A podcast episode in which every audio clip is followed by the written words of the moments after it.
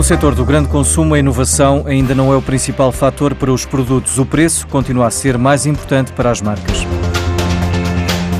Um estudo realizado para a Associação Portuguesa de Empresas de Produtos de Marca revela que o setor está mais focado no preço do que propriamente na inovação.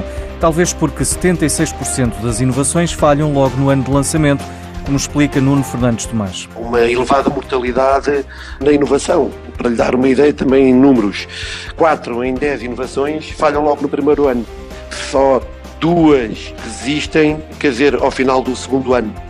Portanto, é preciso tentar muito, muito para falhar, muitas vezes, e acertar de vez em quando. Muita tentativa e erro para acertar, mas que, em caso de sucesso, pode ter um retorno gigantesco também para a economia nacional. Se fosse o mesmo o grau de inovação que eh, tivemos em Espanha, a nossa economia, eh, o nosso PIB teria, enfim, eu diria que teríamos um potencial PIB adicional de cerca de mil milhões de euros, com inclusivamente uma receita fiscal adicional de próxima de 350 milhões de euros e também um potencial gerador de emprego associado obviamente à inovação neste período à volta de 26 mil empregos. E mais um outro dado deste estudo: os iogurtes, os produtos para o cabelo e os refrigerantes sem gás são as categorias onde as marcas têm apostado na inovação e com bons resultados.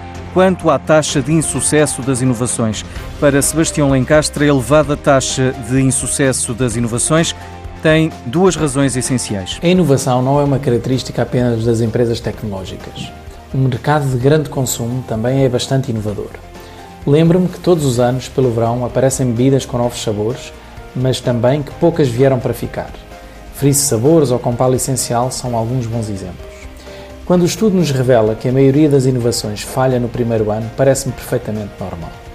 A primeira razão por que falham é porque normalmente não vêm resolver um problema do consumidor. E neste campo temos que ter consciência que o consumidor é rei e por muitos estudos de mercado que se façam ou focos grupos que sejam realizados, se o consumidor gosta, repete, se não gosta, não repete, a compra e o produto falha. A segunda razão pela qual um produto de grande consumo pode falhar tem a ver com a descoordenação entre as várias equipas envolvidas no desenvolvimento do produto e com a pressa em lançá-lo no mercado.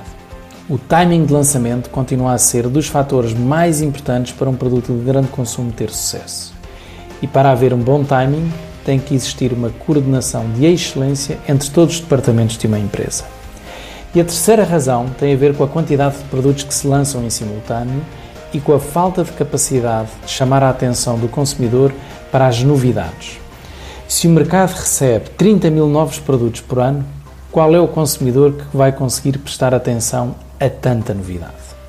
Todavia, a maioria das empresas de grande consumo continuam a investir e a inovar e sobrevivem, sobretudo, aquelas que sempre que inovam conseguem aumentar o valor que ganham em cada venda. E a Singularity University chegou a Portugal. Trata-se de uma comunidade de inovação e aprendizagem que usa as tecnologias para fazer face a desafios do futuro.